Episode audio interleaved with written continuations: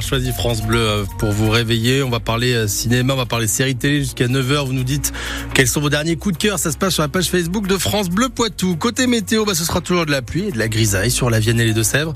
Pour les températures, on compte entre 7 et 9 degrés ce matin jusqu'à 11 degrés cet après-midi. On va faire un point complet sur la météo à la toute fin du journal. Cyril Ardo, visite surprise de Gabriel Attal au Salon de l'Agriculture. On en parle ce matin.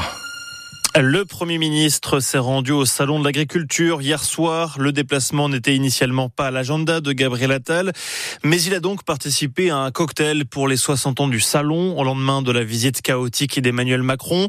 À cette occasion, le Premier ministre redit son attachement au Salon qui n'est pas un cirque médiatique ni un cirque politique ou militant. Il faut que ce Salon reste ce qu'il a toujours été, une fête nationale, joyeuse et sereine. Et je suis cependant parfaitement lucide, cette année n'est pas une année comme les autres. Mais mesdames et messieurs, je le crois très profondément, les Français ne sont dupes de rien, ni de l'instrumentalisation, ni du mensonge, ni de la poudre aux yeux. À l'occasion de ces 60 ans, je sais combien vous tous, amis et partenaires du salon, vous êtes attachés à un principe simple et beaucoup d'entre vous me l'ont dit. Nous ne sommes pas ici au cirque. Le salon n'est pas un cirque médiatique, ni un cirque politique, ni un cirque militant. Au fond, les agriculteurs, nos bêtes, nos filières ne sont pas un décor de campagne. Gabriel Attal au salon de l'agriculture hier. Par ailleurs, le gouvernement a dévoilé hier un grand plan sur l'élevage, plusieurs mesures pour enrayer la baisse du cheptel français. Les éleveurs euh, bovins vont bénéficier d'avantages fiscaux et sociaux pour 150 millions d'euros. L'exécutif veut aussi améliorer l'image de la viande avec une campagne de communication ou encore l'interdiction d'appeler euh, des steaks ou bacon végétaux euh, ainsi.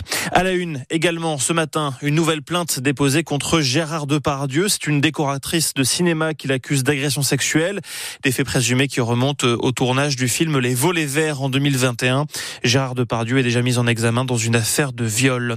Quatre personnes tuées hier dans une avalanche au Mont d'Or dans le massif du Sancy dans le Puy-de-Dôme. C'est un groupe de skieurs expérimentés qui a été piégé.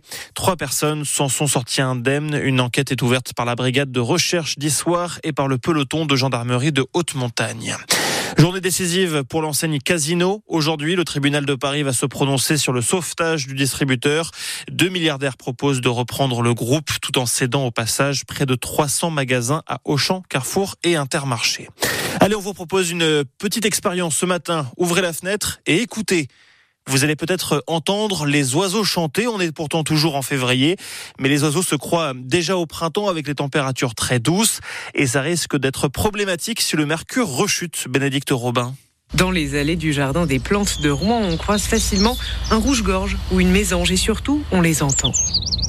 Là, on entend un, un troglodyte, par exemple. Jean-Pierre Frodello est le directeur de la LPO, la Ligue de protection des oiseaux en Normandie. On a des rouges-gorges, on a des mésanges, des citelles, la grive musicienne, on a des étourneaux. Là, on vient d'entendre une corneille. C'est surtout des oiseaux qui sont soit restés localement euh, à quelques dizaines de kilomètres de là où on est actuellement, soit des oiseaux qui sont en phase migration, comme les rouges-gorges, par exemple. Ce n'est pas anormal qu'ils recommencent à chanter en ce moment.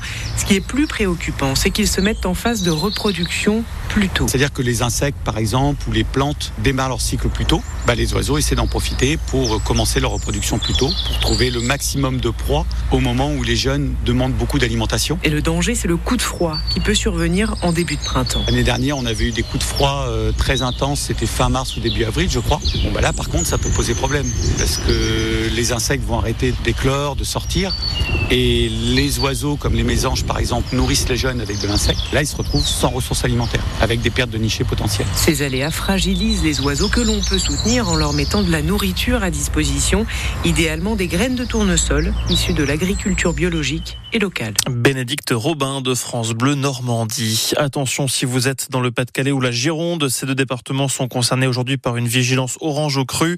La vigilance vient en revanche d'être levée pour les Deux-Sèvres. En rugby, la déception après le match des Bleus hier contre l'Italie lors du tournoi des Six Nations. Jamais la France n'avait fait match nul contre ce pays.